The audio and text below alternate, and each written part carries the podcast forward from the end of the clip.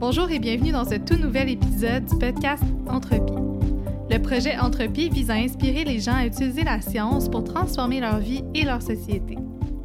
À travers le podcast et les réseaux sociaux, l'objectif est de partager des connaissances avec ouverture et bienveillance, mais aussi de vous présenter les humains qui permettent de faire avancer la science. Je m'appelle Catherine Simon-Paquet et je serai votre hôte pour ce podcast. Aujourd'hui, je vous propose un format un petit peu différent. Comme vous le savez peut-être, en avril 2021, j'ai créé une page Instagram qui s'appelle acommercialdouance.science, qui porte sur la douance et la double exceptionnalité. Cette semaine, on est le 15 novembre 2021, j'ai fait un live avec Eliane Dussault du Lab Trace qu'on a déjà reçu en fait sur le podcast Entrepilab.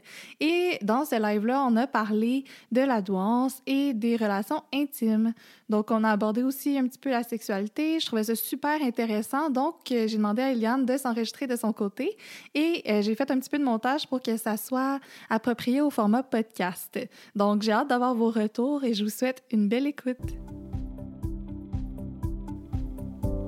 Bon, ben, parfait. Moi, c'est Catherine Simon-Paquet. Je suis étudiante au doctorat en psychologie à l'UQAM, en psychologie de l'éducation, mais j'ai aussi fait un bac qui est une maîtrise en psychologie du développement euh, humain. Donc, euh, je m'intéresse beaucoup aux relations parents-enfants, surtout, mais aussi aux autres relations qu'on a durant notre vie.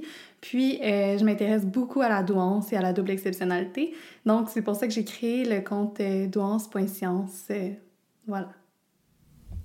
Bien, merci Catherine d'avoir accepté euh, cette euh, idée de projet qu'on a faite comme euh, à temps perdu sur nos heures personnelles pour, pour rassembler différentes informations. pour ma part, je suis Eliane Dussault, donc je suis doctorante en sexologie à l'UQAM aussi.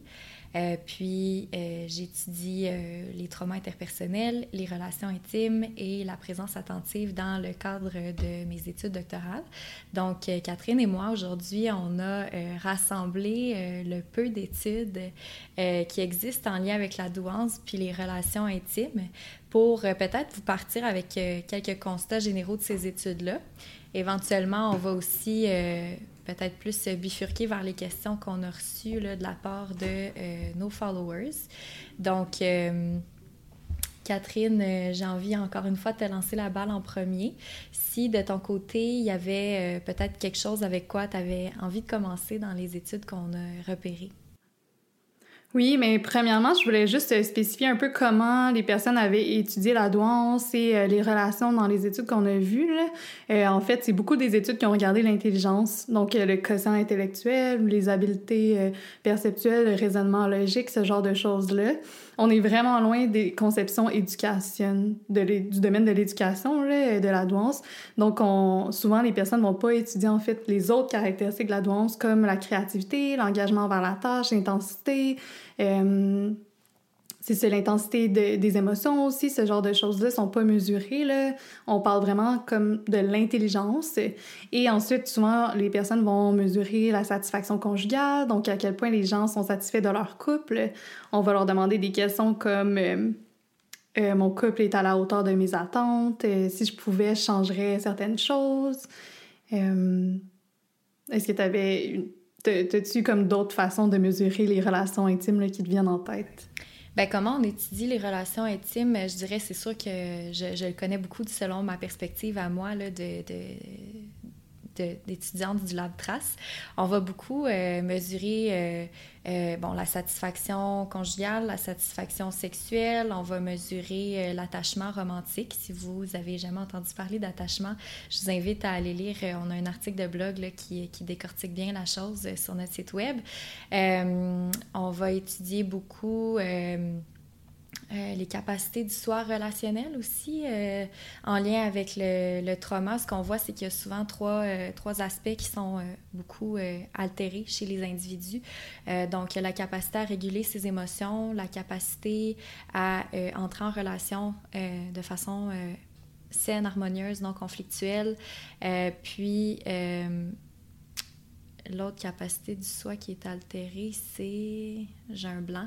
Mais euh, aujourd'hui, de toute façon, on va surtout parler de, de celle qui est relationnelle. Donc, euh, ça, c'est vraiment une des choses qu'on étudie au sein, au sein de notre laboratoire. Je dirais aussi que dans mon autre laboratoire d'attache, euh, le laboratoire d'études sur la violence et la sexualité, on fait beaucoup d'études qualitatives. Donc, c'est sûr qu'on va poser des questions vraiment plus générales sur les histoires de vie des gens.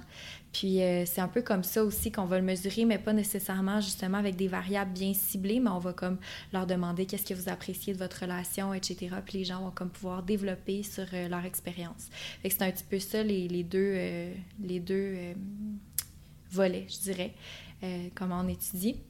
Je dirais aussi que de ce qu'on a vu dans les études qu'on a repérées, il n'y a pas euh, tant que ça d'études, de, de, variables similaires qu'on va étudier dans notre laboratoire. il y a plein de choses comme justement au niveau de la sexualité qui sont euh, pas vraiment étudiées. Là. Bon, euh, ce qu'on voit, c'est plus comment les personnes douées décident qu'est-ce qui, qu'est-ce qui va affecter leur choix de partenaire, puis comment, comment ces personnes-là vont évoluer en relation aussi, c'est quoi les, critères de, satisfaction.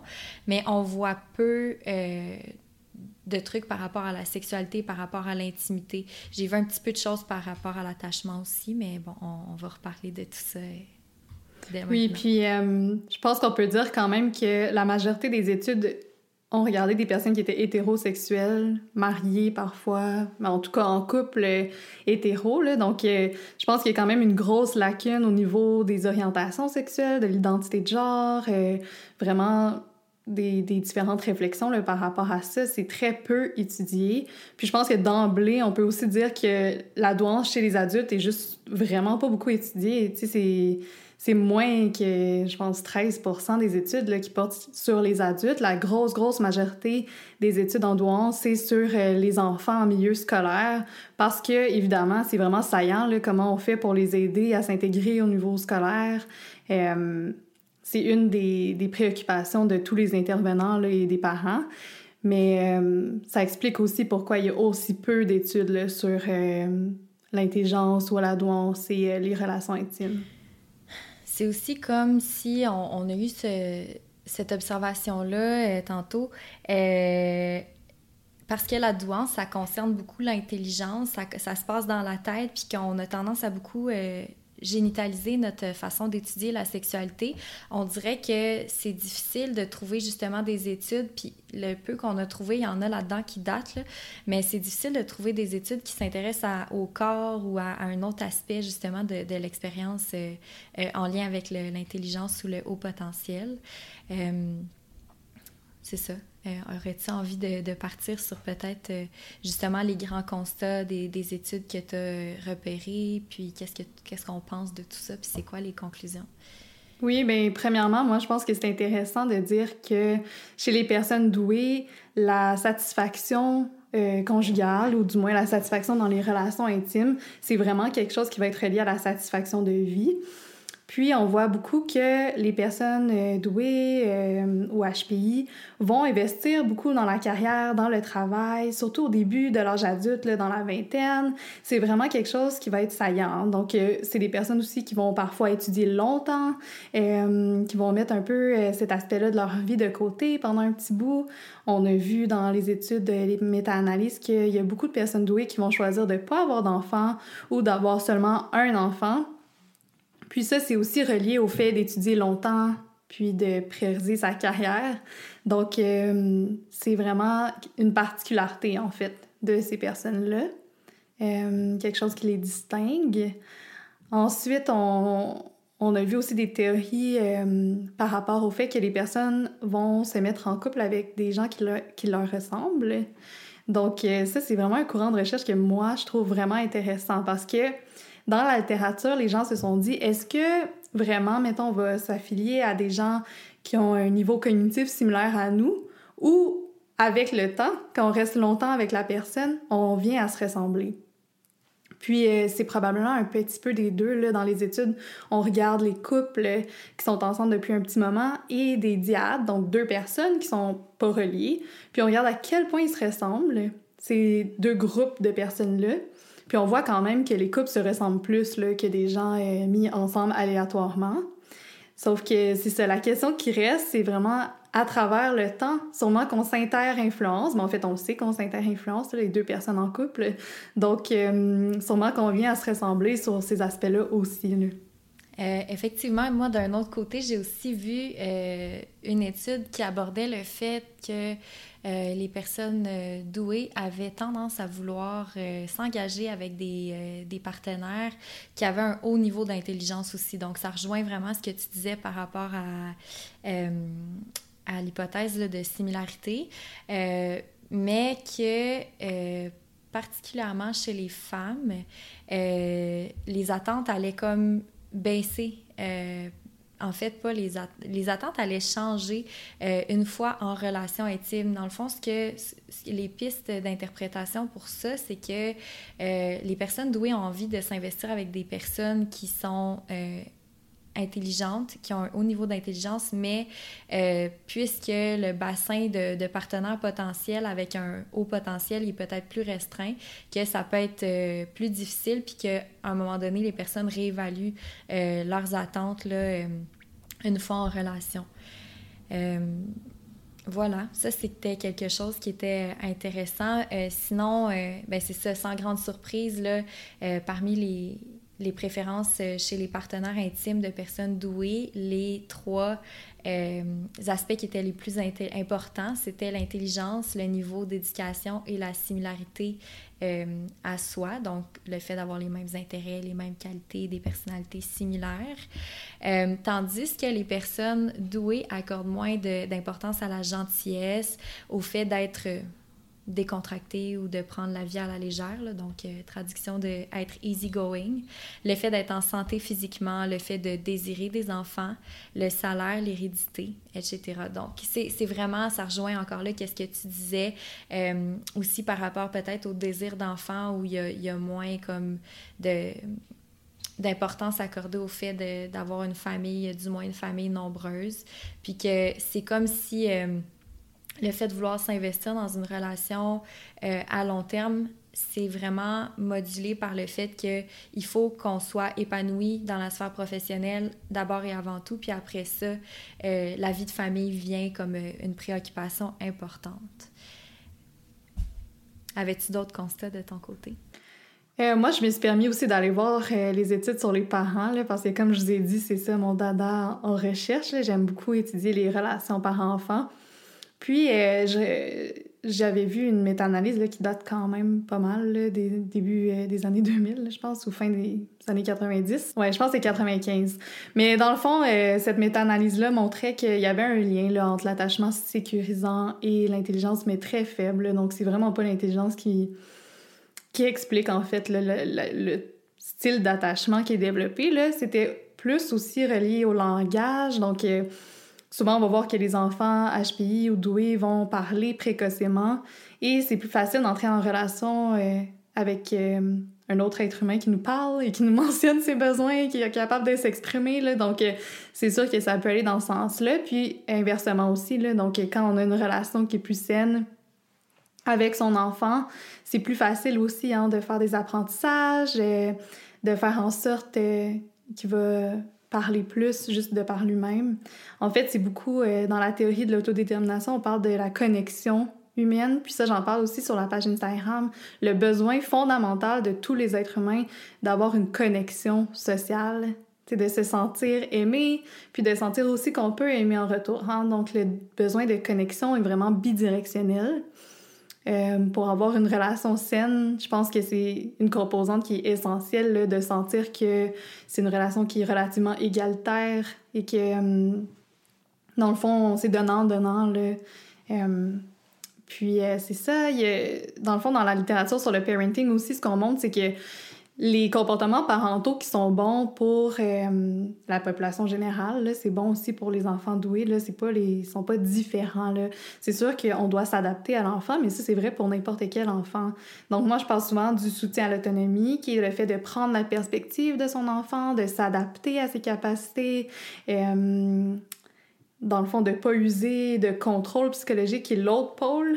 Donc, d'utiliser la, la, manipulation ou la culpabilité pour euh, avoir ce qu'on veut, ou encore euh, le regard conditionnel qui consiste à donner de l'affection quand l'enfant ou, euh, sais, ça peut être dans un couple aussi, là, donner de l'affection quand l'autre personne fait ce qu'on veut, puis de retirer notre affection puis notre amour quand la personne fait pas ce qu'on veut.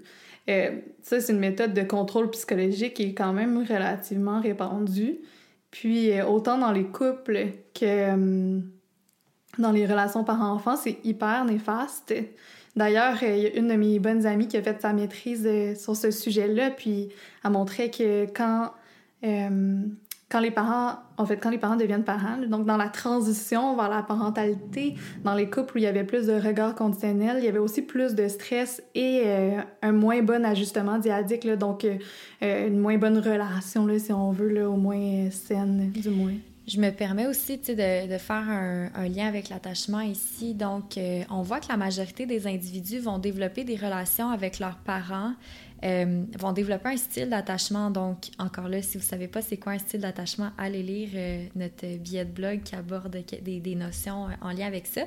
Mais, donc, l'attachement, c'est vraiment notre façon d'entrer en relation avec les gens. Puis, généralement, on va quand même garder le même style d'attachement durant notre vie. Là. Donc, ce qu'on voit, c'est que c'est assez constant. Oui, ça peut se travailler, un style d'attachement quand on ne on rentre pas en relation de façon sécurisante avec les autres, mais tout ça pour dire que la façon dont nos parents sont entrés en relation avec nous quand on était jeunes, ça nous affecte quand même notre vie durant. Puis ce qu'on peut voir des fois, c'est que si ces relations-là ont été teintées dans la diade par enfant, mais ça, ça, ça change, ça teinte aussi les relations euh, intimes à l'âge adulte. Donc, euh, en lien avec ça, comment est-ce qu'on pourrait euh, lier ça à la douance?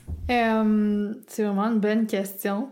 Je pense que l'attachement, comme je disais tantôt, je pense que c'est un phénomène qui est vraiment universel. Hein. Fait que c'est sûr que les comportements, comme je disais, des parents, mettons, pour euh, favoriser un attachement sécurisant, ça va sais, les comportements vont dépendre de l'enfant. Ça, c'est quelque chose que j'ai parlé aussi plusieurs fois là, sur la page.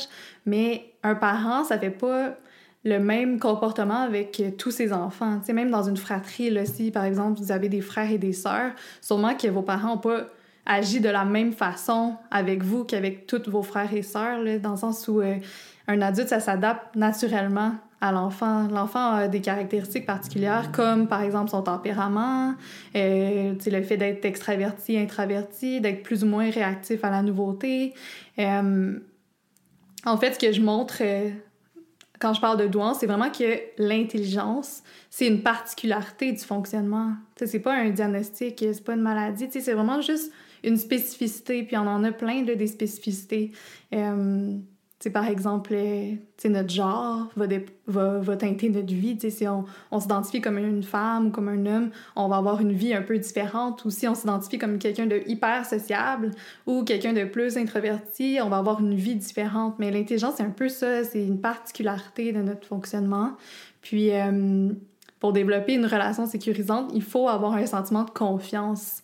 On n'en a pas euh, parlé beaucoup, là, mais l'attachement, c'est une danse, si on peut euh, appeler ça comme ça, entre la sécurité, une base de sécurité. Le parent conforte l'enfant, puis euh, lui donne vraiment un sentiment de sécurité physique, mais aussi émotionnel. Puis l'autre pôle de l'attachement, c'est l'exploration. Fait quand on sent qu'on a une sécurité dans notre relation, on va se permettre aussi d'aller explorer, puis d'aller voir euh, le monde, puis de se permettre de se développer. Là, les enfants sont sont faits pour ça, en fait. Là, tu sais, c'est comme intuitivement, ils vont aller explorer l'environnement, voir des choses nouvelles, mais ils vont toujours se tourner un petit peu vers le parent pour être sûr qu'il est encore là, puis que si jamais il y a de la détresse, ben il, sait que son parent va être là pour l'aider. Puis euh, ça, ça persiste aussi dans la vie. Là. Il y a beaucoup d'études du laboratoire de Richard Kessner à McGill qui montrent que même durant euh, le début de l'âge adulte, euh, les parents sont encore une figure super importante en fait, pour leurs enfants. Euh, c'est drôle que, en sciences, parfois, on se dit, bon, ben, on va étudier les relations par enfant, surtout durant l'enfance, l'adolescence, puis après ça, durant l'âge adulte, euh, bon, on l'étudie plus vraiment, tu sais. Souvent, on va, on va étudier justement la relation de couple en pensant que la relation la relation de couple va devenir la plus significative dans la vie de l'individu une fois arrivé à l'âge adulte. Mais euh, bon, il y a des chercheurs puis des chercheuses qui remettent ça en question pas mal.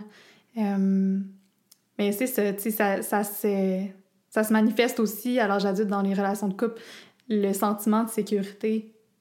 Et euh, pour rebondir sur notre prochain sujet, je pense que le sentiment de sécurité, pour l'avoir, il faut vraiment être capable de euh, d'être authentique. ça, c'est beaucoup revenu dans les questions qu'on a reçues. Hein. Comment on fait pour être authentique dans une relation? Et euh, en douance et en double exceptionnalité, un phénomène qui a été quand même étudié, là, puis qui est de, plus en plus étudié, c'est vraiment le phénomène de camouflage. Donc, euh, les êtres humains vont s'adapter à leur environnement. Donc, si durant mon enfance, mon adolescence, pour être accepté par mes pères, je dois avoir un espèce de faux self ou me suradapter ou créer un espèce de personnage, de vraiment modeler mes comportements pour être accepté par mon groupe de pairs. Euh, on peut s'habituer à faire ce camouflage-là, puis ça peut devenir vraiment un mécanisme de survie dans certaines situations. C'est vraiment pas propre à la douance ou à la double exceptionnalité. L'autre jour, il y avait quelqu'un qui avait commenté parce que justement c'est en lien avec euh, une orientation sexuelle, puis c'était une personne qui n'était pas hétérosexuelle, puis dans son environnement, c'était pas accepté. Donc là, cette personne-là me disait, ben moi aussi, j'ai dû faire du camouflage hein, pour survivre à mon environnement, pour pas me faire discriminer ou euh, littéralement me faire rejeter là, de ma famille. Euh... Ça pour, pour, dire que c'est. Le phénomène de camouflage est vraiment prévalent là, en douance et euh, ça pose problème parfois dans les relations vraiment intimes parce qu'une relation intime, ça nécessite une certaine vulnérabilité. Ça nécessite d'être euh, soi-même pour développer le sentiment justement de sécurité relié à l'attachement, le, sentiment d'amour inconditionnel hein, qu'on qu'on essaie d'aller chercher.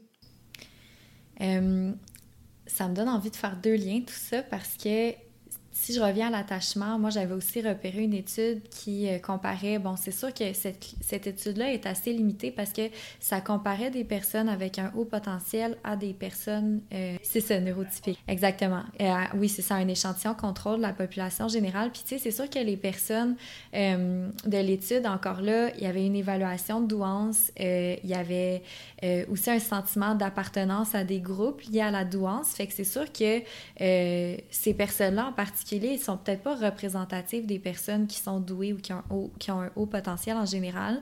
Mais ce qu'on voyait, c'est que euh, il y avait plus d'un attachement anxieux euh, chez ces personnes-là que dans l'échantillon contrôle. Fait que ça, je pense qu'on peut aussi faire des liens avec le camouflage parce que dans l'attachement anxieux, il y a souvent donc une peur d'être abandonné, un sentiment de comme pas être à la hauteur, puis ça des fois ça peut générer justement un, une envie de plaire ou de peut-être comme euh, encore là se, plier à ce qu'on pense que l'autre veut pour comme euh, que la, la, la, relation reste stable. Donc, c'est certain que ça peut être des enjeux qui en font partie, du moins, c'est ce que c'est le peu de données qu'on a semble un peu indiquer aussi. Une autre chose, euh, quand je faisais des liens aussi avec comment on mesure la, relation intime. On va parfois évaluer donc la satisfaction relationnelle, etc., mais aussi le, niveau de conflit. Puis, dans cette étude-là, on regardait c'était quoi les stratégies de résolution de conflit. Puis, les personnes douées euh, avaient moins tendance à compromettre dans leur, euh, dans leur relation, dans leur conflit. Donc, avaient plus tendance à euh, éviter le conflit ou euh, encore là euh, à être plus dans la, confrontation mais qui allait comme dégénérer. Donc ça aussi c'est quand même des liens qu'on peut faire aussi avec l'attachement puis même avec le trauma là, dans le sens où euh, quand on s'est pas nécessairement senti validé dans ses relations plus tôt dans le dans l'enfance, après ça ça peut être difficile de s'investir dans des relations intimes qui sont où il y a une communication qui est saine où on est capable de d'avoir des conflits, mais de façon où ils se résolvent aussi de façon saine. Donc, euh, Par contre, les personnes douées rapportaient aussi euh, de, de, ne pas avoir euh, leur, niveau de satisfaction relationnelle n'était pas différent de celui du groupe contrôle en moyenne. Donc, ce qu'on peut voir, puis les pistes d'interprétation des, des, auteurs étaient vraiment intéressantes à ce sujet-là, c'est que dans la douance, on voit souvent qu'il y a une hypersensibilité. Euh, puis que c'est peut-être ça, dans le fond, qui, surgit dans les moments de conflit, c'est que les émotions sont tellement intenses qu'ils sont comme vécues euh, à, à 100%, puis il y a comme pas grand-chose qui est laissé de côté ou qui est comme pas communiqué ou qui est... Euh, c'est ce qui est refoulé chez certaines personnes. Puis ça fait en sorte que, bon, ultimement, peut-être que les conflits sont plus houleux, mais au bout de la ligne, ces personnes-là rapportent pas nécessairement euh, un niveau de satisfaction relationnelle qui est moins élevé. Fait que ça, j'ai quand même trouvé ça intéressant. Mais en même temps, euh, on s'intéressait à des personnes qui étaient en relation aussi dans cette étude-là. Donc, on ne sait pas vraiment qu'est-ce qu'il y en est des personnes qui ont un haut potentiel, qui ont euh, de la difficulté, mettons, à, être en relation ou pour qui, comme, c'est pas quelque chose qui. C'est pas un but non plus, là. Ça, ça c'est un autre point, je pense, duquel il faut qu'on discute. C'est que, euh, bon, il y a quand même. on voit du perfectionnisme chez les personnes douées. Puis, en fait, ce perfectionnisme-là peut se traduire de plusieurs façons, incluant dans le fait de comme euh, vouloir répondre aux attentes sociales. Puis dans la société, on met beaucoup d'accent sur l'importance de la relation intime. Puis tu sais, autant c'est vrai que la relation intime, c'est-à-dire de couple, euh, elle est, euh, elle, peut être très épanouissante, elle peut être très, euh, ça peut vraiment donner un sentiment d'ancrage, ça peut vraiment donner un sentiment de cohérence à la vie. Mais d'un autre côté, euh, il est possible d'aller chercher des, des, hauts niveaux d'intimité dans d'autres types de relations. Donc, euh, ça aussi, c'est quand même quelque chose que je pourrais retirer un peu comme étant une limite des études qu'on a repérées jusqu'à maintenant, c'est que euh, on s'est pas beaucoup intéressé aux relations intimes des personnes doués qui veulent pas nécessairement être en couple ou qui, encore une fois, euh, aimeraient ça, peut-être être dans une relation euh, intime. Quand je dis ça, relation intime, j'implique couple, j'implique fréquentation, dating, j'implique euh, les relations non monogames, consensuelles aussi, là, juste pour être un petit peu plus clair puis inclusive aussi de ce qu'on veut dire. Mais, donc, on, on en sait moins justement chez les personnes douées qui pourraient vouloir être en relation intime mais qui ne sont pas parce qu'ils ont de la difficulté à former et à maintenir des relations comme ça, tu sais. Ouais, je vais peut-être continuer sur le perfectionnisme. En fait, euh, dans le fond, souvent, le perfectionnisme, maintenant, on l'étudie de deux façons différentes, euh, comme un, un concept qui a plusieurs dimensions. En fait, que ce qu'on voit plus chez les personnes douées, c'est vraiment le perfectionnisme orienté vers soi. Fait que c'est les attentes qu'on se met qui sont plus élevées. Et euh, on voit pas tellement plus de perfectionnisme prescrit par les autres, le fait social, mais c'est élevé, euh, je veux dire, tout le monde en a en général. C'est juste que les personnes douées en ont pas nécessairement plus que la moyenne des gens. Euh, le perfectionnisme orienté vers soi, c'est intéressant parce qu'il y a des pratiques parentales dont j'ai parlé plus tôt, comme le regard conditionnel, le fait de vouloir être parfait pour être aimé en fait, fasse exactement ce que les autres veulent qu'on fasse pour avoir de l'amour ou de l'affection, ça, c'est associé à du perfectionnisme. C'est quelque chose qui n'est pas euh, totalement sain.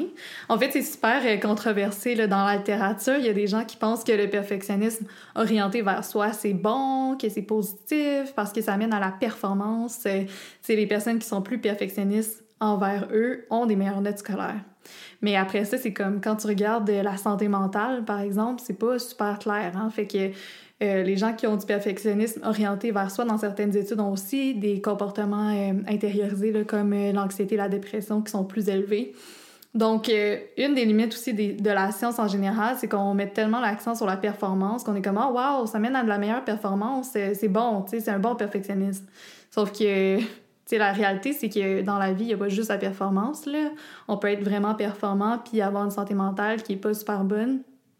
Donc, euh, je pense que c'est important quand même de souligner ça. Euh, puis de dire que effectivement les personnes perfectionnistes, perfectionnistes? Les, les personnes douées ont tendance à avoir plus de perfectionnisme orienté vers soi. Puis ça, c'est relié aux relations interpersonnelles aussi, hein, parce que c'est intériorisé.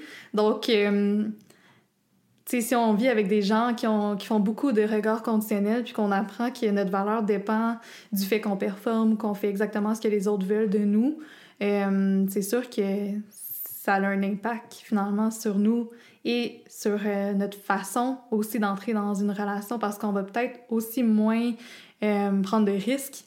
Je pense que ça, c'est quelque chose qui, revient parfois dans les livres, comme tantôt je disais, le livre de Gifted Adult, là, chapitre sur euh, le couple. Puis elle disait ça aussi, hein, dans les relations, c'est le fun quand ta relation est tellement sécurisante que tu peux prendre des risques. Puis euh, des risques, ça peut être d'explorer, mettons, euh, qui tu es vraiment, de, de, réfléchir à ton identité. Euh, dans le fond, d'arrêter de, faire du camouflage un peu, dont on parlait tantôt, hein, de vraiment se demander qui est-ce que je suis moi, puis c'est quoi mes intérêts maintenant, puis ça change au cours de la vie. Sais, quand t'as des enfants, quand ils deviennent grands, c'est toutes des transitions de vie qui sont tellement importantes que c'est normal qu'on change à travers ça. Oui, puis à ce sujet-là, en fait, le perfectionnisme, il est assez... Euh, c'est quand même un ennemi là, en relation intime parce que, euh, encore là, une relation intime qui est, qui est saine, qui est épanouissante, qui dure à long terme, ça, ça demande aussi de d'apprécier cette imperfection-là qu'on retrouve à la fois chez soi, mais aussi à la fois chez l'autre.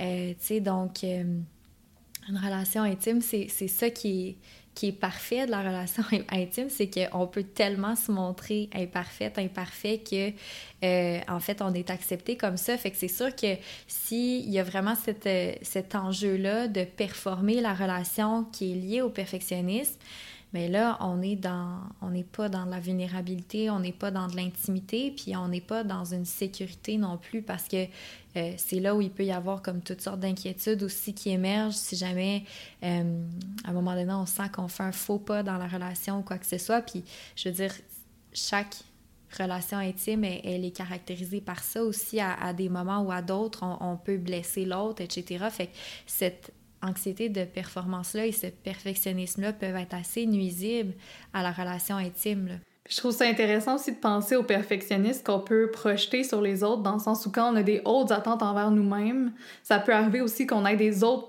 des hautes attentes envers les autres. C'est comme, par exemple, si moi, je vais être une personne qui, qui performe beaucoup, puis qui est très euh, parfaite, là, disons, mais peut-être que je vais demander ça aussi à mon ma partenaire.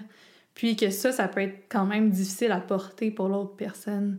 Je pense que c'est quelque chose aussi qui revient dans les témoignages qu'on lit de personnes douées qui cherchent euh, un ou une partenaire, mais qui ne trouvent pas comme quelqu'un qui correspond aux attentes. Euh, mais comme tu dis, quand on rentre dans une relation, c'est aussi d'accepter la personne avec ses forces et ses défauts. Je pense que ça, c'est quand même quelque chose d'important à soulever. Oui, puis chaque relation intime est vraiment caractérisée. Oui, il y a des gens qui se ressemblent plus que d'autres, puis il y a des gens qui se ressemblent moins que d'autres dans une relation, ou dans selon les relations. Mais en fait, euh, bon, sortir avec quelqu'un qui est trop pareil comme soi, c'est peut-être pas la, meilleure idée non plus euh, en général. Euh, donc, c'est sûr que encore là, euh, ça peut être un travail pour la personne douée ou pour toutes les personnes en général d'accepter l'autre quand on est différent. Mais euh, en même temps, c'est ça un peu le défi de la relation. Puis c'est pour ça que moi, j'aurais envie de dire, tu sais, une des choses probablement les plus importantes pour les personnes à haut potentiel, c'est du moins d'avoir quelqu'un qui veut travailler dans la relation, tu sais, qui veut euh, aller au fond des choses, puis qui veut euh, euh, communiquer, qui veut s'améliorer. C'est sûr que, bon, il y a différents types de relations aussi dans la vie, puis je pense que encore là, pour un, même phénomène qui est la relation intime, il y a toutes sortes de façons de vouloir le vivre, mais je pense que justement, le, la capacité à explorer le fond de ses émotions, à pouvoir peut-être s'exprimer tel qu'on est sur nos pensées. C'est des choses qui sont quand même vraiment importantes pour les personnes euh, douées ou à haut potentiel. Puis que, tu sais, c'est aussi une balance un peu le moi, je, pense que l'équilibre, c'est la meilleure chose entre justement le fait de s'adapter à quelqu'un, mais aussi le fait de, euh, d'être en relation intime avec une personne qui, a au moins cette base-là de vouloir aller au fond des choses avec soi, puis qui, qui accepte l'hypersensibilité, par exemple, euh, qui accepte, euh, puis même qui apprécie euh, la curiosité ou peut-être les, petites touches de perfectionnisme tout en les faisant remarquer avec beaucoup d'empathie puis bienveillance quand ça n'a pas nécessairement sa place puis que ça peut nuire à la relation. Mais au-delà, tu sais, justement, de l'intelligence, comme on parlait tout à l'heure, tu sais, c'est un critère quand même qui revient souvent chez les personnes à haut potentiel, le, fait de l'importance de l'intelligence du ou de la partenaire. Mais au-delà de ça, il y a, tout l'aspect émotionnel aussi. Puis euh, euh, j'aurais tendance aussi à dire que, bon, euh, les personnes à haut potentiel peuvent vraiment trouver comme un accomplissement, justement, très intellectuel dans leur sphère professionnelle, mais que le propre de la relation intime, c'est aussi que ça peut permettre de se connecter avec d'autres sphères de son expérience humaine. Mm-hmm. Non, c'est ça. Tantôt aussi, on, parlait du fait que hum, en neurodiversité, j'avais vu une étude euh, en fin de semaine partagée par euh, Parole d'autiste euh, qui montrait que chez les personnes autistes, il y avait plus de, de personnes de la diversité, mettons, sexuelle, si on peut dire, qui n'étaient pas hétérosexuelles, dans le fond, que dans la population générale. Puis on trouvait ça intéressant de penser au fait que quand on sort du cadre normatif, parfois on peut se permettre aussi d'explorer d'autres facettes de notre expérience humaine, comme tu dis, c'est de vraiment se permettre de peut-être sortir du cadre puis de remettre en question certaines choses qui nous ont été imposées, comme euh, l'hétérosexualité ou euh, l'identité de genre. Euh, donc, je pense que c'est quelque chose qui est intéressant de penser que quand on laisse aller l'expérience de camouflage, on peut aussi se questionner sur qui est-ce qu'on est puis je faisais aussi un parallèle avec la théorie de Dabrowski, pour ceux qui la connaissent, c'est la désintégration positive. Fait que selon sa théorie, il y a certaines personnes qui doivent passer par des crises hein, existentielles, vraiment de remettre en question son identité, puis tout ce qu'on pensait à propos de soi-même pour un peu reconstruire notre identité ensuite. Puis pour certaines personnes, je pense que des choses qui nous ont été imposées comme l'hétérosexualité, c'est difficile à déconstruire, tu sais. Mais qu'une fois qu'on qu'on s'identifie à la neurodiversité ou qu'on s'identifie à quelque chose qui n'est pas euh, normatif, ben on, se permet d'aller aussi explorer ces aspects-là de, notre vie. Oui, tout à fait. Puis c'est aussi quelque chose qu'on retrouve, euh, entre autres, parmi la communauté euh, LGBTQ+. Là, on voit que euh, mettons, il y a beaucoup de personnes trans qui sont non hétérosexuelles ou il y a beaucoup de personnes qui sont, qui sont non hétéros qui s'identifient aussi comme étant sur le spectre de la sexualité. Fait que c'est sûr que je pense que ça aussi, ça peut caractériser la douance, là, étant donné qu'on se sent déjà comme différente ou différent à la base. Il y a aussi peut-être une volonté, en plus d'aller au fond des choses puis de se questionner sur qui on est, qui fait en sorte que ça, ça peut faire partie aussi du cheminement de comme réinventer euh, qui on veut être en relation intime, tu peut-être de décider que la monogamie, c'est pas fait pour soi, ou encore là, que, que même la relation intime classique de couple, euh, selon, qui est définie selon les attentes sociales, ça nous convient pas non plus. Euh, donc, en lien avec tout ça, c'est une super belle chose de pouvoir aller euh, au fond justement de soi puis de se questionner là-dessus, mais ça peut aussi venir avec certains sentiments de, de détresse là, liés au fait que on sent qu'à un moment donné, on est très hors du moule, puis qu'on a de la difficulté à comme répondre à nos besoins parce qu'on trouve qu'il y a peu de, de, de partenaires potentiels qui peuvent comme euh, être là au, rendez-vous de toutes nos caractéristiques qui font en sorte qu'on se sent vraiment différente ou différent euh, à l'intérieur de soi. Puis là encore, là, on revient au camouflage puis à l'authenticité. Fait que à ces moments-là, ça peut être difficile des fois pour les personnes avec un haut potentiel de, euh, de s'investir dans des relations qui correspondent à 100% à leurs besoins fondamentaux parce qu'il peut y avoir justement des, un petit peu de, de négociation, de de ce qu'on pense qui serait bon pour nous. Mm-hmm. Il y avait une autre question aussi là, que je voulais qu'on prenne le temps d'aborder, qui était euh, d'une personne qui euh, mentionnait avoir comme beaucoup de pensées hein, durant euh, des relations sexuelles ou vraiment comme dans des activités de couple qui avaient de la difficulté à être comme complètement présente en fait avec l'autre personne. Puis je trouvais ça intéressant d'aborder ça. Là. Je pense que tu parlais comme des cognitions pendant certaines ouais. activités. Puis tout ça. Ben, juste pour euh, rappeler aussi qu'est-ce qu'on disait au début du live, si jamais il y a des gens qui, sont, qui se sont joints à nous en cours de route. Mais encore une fois, les études en lien avec la douance et la sexualité sont très, très, très rares. Là. En fait, les, les, seules choses que je trouvais, c'était plutôt sur les différences de sexe par rapport à quelque chose qui n'était pas la sexualité vraiment. Donc, euh, encore là, ce qu'on sait, c'est justement que les personnes qui sont douées ont beaucoup tendance à... Bon, ça va vite dans leur tête, euh, puis sont très, sont très dans leur tête aussi en général. Des fois, c'est comme difficile de, de descendre l'expérience du moment présent à ce qui se passe dans le corps, à ce qui se passe dans les émotions. Donc, à ce moment-là, toutes les approches qui sont vraiment centrées sur le corps... Euh, pourrait être bénéfique non seulement dans toutes les sphères de la vie, là, mais en particulier dans la sexualité, vu que c'est une expérience justement qui implique le corps. Euh, ce qu'on sait aussi, bon là je fais des liens avec la présence attentive étant donné que c'est comme mon domaine d'expertise, mais la présence attentive, c'est vraiment la capacité à euh, être consciente, consciente de ce qui se passe euh, dans le moment présent, sans jugement, avec acceptation. Donc, d'être juste là avec qu'est-ce qui se qu'est-ce qui se déplie dans le moment présent sans euh, encore là réagir à ce qui se passe et tout ça puis euh, la présence attentive, ça demande aussi justement d'être en contact avec l'ensemble de l'expérience dans le moment présent et non pas juste d'être dans sa tête.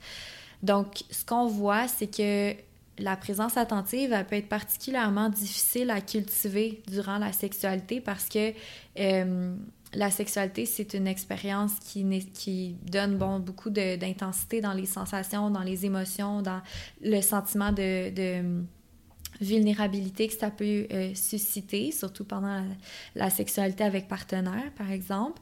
Euh, donc, c'est ça. D'une part, c'est déjà plus difficile d'être en présence attentive pendant la sexualité, puis en plus, ça peut être plus difficile des fois d'être en présence attentive euh, en tant que personne douée. Mais ce qu'on voit aussi dans les études dans le domaine de la présence attentive, c'est que il y a comme une espèce de en fait, la présence attentive bénéficie davantage aux personnes qui ont des, problématiques quelconques. Donc, si on sent qu'on a une grande activité cognitive, qu'on a vraiment de la misère à être dans notre corps, s'initier à la présence attentive, ça peut être une approche euh, vraiment gagnante, justement, pour être davantage euh, présente ou présent durant la sexualité, puis d'être capable de, euh, de vivre l'expérience à 100%, oui, en étant un petit peu dans sa tête, mais en étant aussi davantage dans son corps puis dans ses émotions. Euh, puis comment est-ce qu'on fait ça, de la présence attentive pendant la sexualité? Je, je vois venir la question. Euh, ben en fait, ce qu'on voit aussi, c'est que de pratiquer la présence attentive en général, d'une façon qui n'est pas nécessairement dans un contexte de sexualité, ça va euh, aussi affecter les différentes sphères de la vie en général. Donc, pratiquer la présence attentive, en quelque sorte, comme, dirait John Kabat-Zinn, si vous le connaissez, c'est un peu le muscle qu'on entraîne pour être capable d'être en présence attentive dans euh, la vie de tous les jours par après. Donc, euh, juste d'avoir une pratique méditative ou d'avoir une pratique euh, de yoga, par exemple, c'est des, des, exercices qui peuvent vraiment aider au niveau de la sexualité par la suite. J'aurais aussi tendance à dire que c'est sûr que c'est difficile d'être en présence attentive quand on n'est pas dans un environnement qui, qui, est comme sécurisant ou qui est satisfaisant ou qui est comme euh, plaisant. Là, vu qu'encore là, on voit souvent de l'hypersensibilité chez les personnes euh, qui ont un haut potentiel, j'aurais tendance à dire, tu sais, que peut-être, mettons, avoir une activité sexuelle avec euh, des gros néons puis du gros heavy metal qui joue dans l'arrière-plan, c'est peut-être pas la meilleure solution. Fait que encore là, ça, serait pour chaque personne d'y aller avec stimuler les sens qui, font du bien, qui sont ancrants, puis de comme peut-être donner une pause à d'autres stimuli qui sont comme, tu sais, qui nous font penser à autre chose. Donc, par exemple, je sais pas moi, si euh, la musique c'est quelque chose qui me fait comme penser à plein de choses, puis je pense aux paroles, puis je chante dans ma tête, je recommanderais encore là peut-être de pas mettre de la musique pendant euh, une expérience sexuelle. Fait que ça aussi, c'est comme euh, on, peut, on peut faire ça pour favoriser notre présence attentive pendant la sexualité. Puis il y a aussi euh, tout l'aspect de, de, se donner un peu l'exercice puis le mandat de comme se concentrer sur des choses qui sont en train de se dérouler dans le moment présent. Là, si encore là, je donne un exemple de sexualité avec partenaire, c'est comme de porter attention sur, mettons, les mains de l'autre sont posées sur mon corps ou comme qu'est-ce que ça me fait à l'intérieur de moi quand comme je suis concentrée à ma respiration pendant l'expérience sexuelle? Fait que, tu sais, de se concentrer sur des aspects euh, corporels plutôt que de partir dans sa tête. Puis, tu sais, encore là, c'est un exercice, puis c'est un processus, tout ça. Ça veut pas dire que si on commence à s'exercer demain matin, à être en présence attentive pendant les relations sexuelles, que, que ça va fonctionner du premier coup, mais c'est un petit peu avec la pratique, justement, qu'on peut apprendre ça. Puis... Euh, euh, possiblement aussi que des fois pour les personnes qui, qui sont euh, qui ont un haut potentiel puis qui ont vraiment comme une haute activité cognitive, euh, le fait de mobiliser des activités de présence attentive comme le yoga qui sont comme plus actives, ça pourrait peut-être aussi aider à comme se recentrer, se calmer puis revenir un peu dans, dans le moment présent. Je pense que c'est vraiment des, des, pistes intéressantes qui étaient mentionnées. Puis en fait, il y avait comme une autre un autre commentaire qui avait comme plus ou moins rapport, c'est comme le contraire, mais c'est des liens entre la sexualité et la douance. Là. Il disait qu'il y a beaucoup de personnes dans les forums qui parlent de ça. Puis euh, moi, j'ai pas vu d'études là-dessus, euh, scientifiques, euh, précisément. Par contre, ce que j'ai vu qui était comme relié, mais c'est sûr que c'est pas exactement ça, c'est qu'il y a des études, comme entre autres de François Poulain à l'UQAM, qui est professeur en psychologie, qui étudie les trajectoires euh, de sexualité là, chez les adolescents. Puis eux, ils ont trouvé comme plusieurs trajectoires différentes, là, entre autres euh, des personnes qui étaient abstinentes. Donc, n'y avait juste pas de relations sexuelles. Puis, euh, les âges, là, si je me souviens bien, c'était comme entre fin de l'adolescence, genre 16-17 ans, jusqu'à 22 ans. Fait que ce qui est considéré comme relativement tardif là, dans les études sur la virginité et la sexualité. Puis en tout cas, tout ce que ça disait, c'est que les personnes qui étaient moins sexuellement actives, c'était aussi les personnes qui étaient euh, plus éduquées, qui allaient à l'école plus longtemps. Fait que c'est vraiment la seule étude qui me vient en tête, là, considérant qu'il hum, y a beaucoup de personnes euh, douées, mettons, qui vont aller à l'école longtemps. Sauf que hum, c'est ça, il n'y a pas d'études que j'ai vues entre euh, capacité cognitive et, et asexualité. Genre, exactement ça, sais. Mais je pense que ça pourrait être intéressant, comme on disait tantôt, de regarder vraiment comme euh, au niveau de l'identité de genre et des orientations sexuelles. Euh, S'il euh, y a certaines personnes qui se permettent justement de, de, réfléchir, de se questionner, de remettre en, en question certains modèles prédéfinis. Fait que oui, puis j'ai envie de dire aussi que, bon, c'est ça fait des années là, que je suis au département de sexologie, puis il y, a encore très, très, très peu d'études sur la, sex la sexualité en général, L apostrophe euh, sexualité.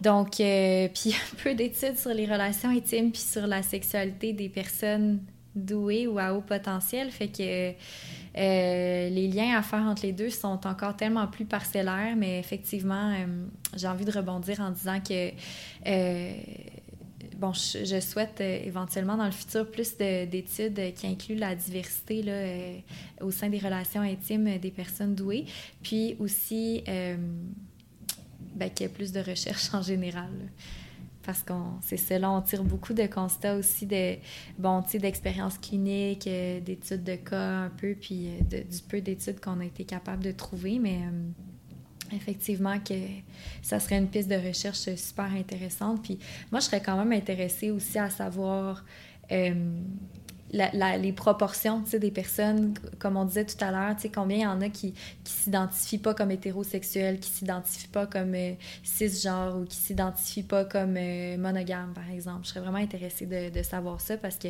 mon impression, ça serait justement de la part des échos qu'on a eu dans les questions et tout ça. Euh, qu'il y aurait proportionnellement plus de gens qui ne correspondent pas, mettons, à la norme. Mm-hmm. Je pense que pour parler de, de, de science puis de méthodologie, là, je pense que pour étudier ça comme il faut, là, genre euh, vraiment de la meilleure façon, en fait, ce qu'il faudrait faire, c'est avoir une étude populationnelle où on regarde vraiment toute la population. Euh, par exemple, je sais pas, le québécoise entre 18 ans et 20 ans, Puis on regarde vraiment comme un échantillon représentatif de la population. parfois, ça se fait aux États-Unis puis en Europe.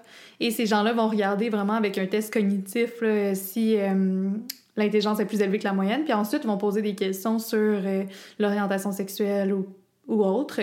Et euh, on pourrait regarder si dans cette population-là, il y a un lien ou pas.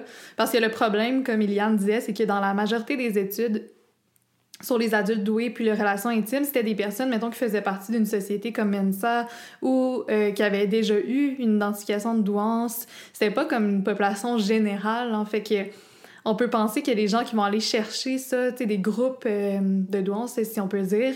C'est aussi des gens qui vont chercher des connexions sociales, euh, qui vont peut-être pas en trouver dans leur entourage à la base. Donc, tu sais, c'est toujours comme... C'est toujours, en fait, un, biais d'échantillon. Tu sais, comme dans les études de douance, on n'a pas nécessairement un échantillon représentatif hein, de toutes les personnes douées. Puis, dans les livres cliniques, comme je vous ai montré celui-là ou celui-là de Monique de Carmedec, ou de Jeanne Fachin, tu sais, c'est toujours des, euh, des cliniciens. Fait qu'ils voient des personnes qui ont des problèmes, là, ils viennent les voir pour mieux se comprendre parce qu'ils ont besoin de soutien. Fait que, il y a aussi plein de personnes douées qui en auront pas besoin, ou qui iront pas aller chercher euh, de l'aide. Fait qu'on euh, a toujours comme un échantillon biaisé, puis il faut quand même garder ça en tête. je voyais ajouter une question de diagnostic de douance dans le recensement.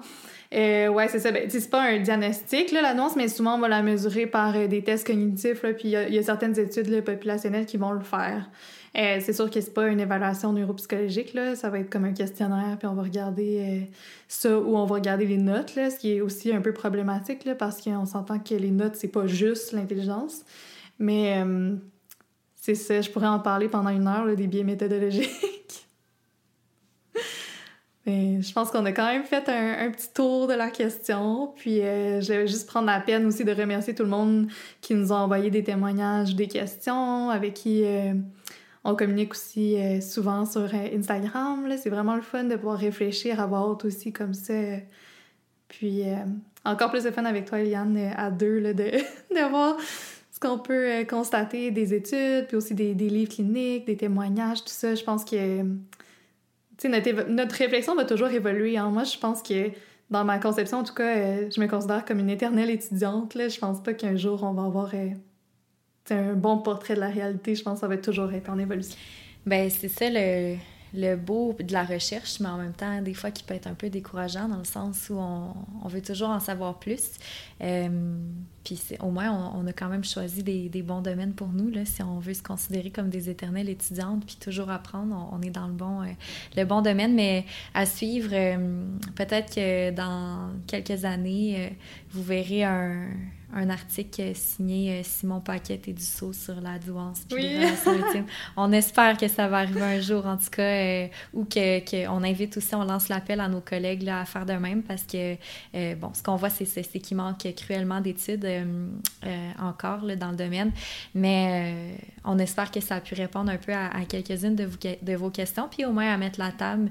on verra si jamais à un moment donné on on refait autre chose là, pour peut-être établir plus des, des, pistes pratiques et tout ça. Mais en tout cas, vous avez quand même une belle banque d'informations. Si vous, si vous allez regarder sur notre Instagram, on a des publications sur la présence attentive. On a aussi des notions, comme je disais tout à l'heure, sur l'attachement dans notre blog.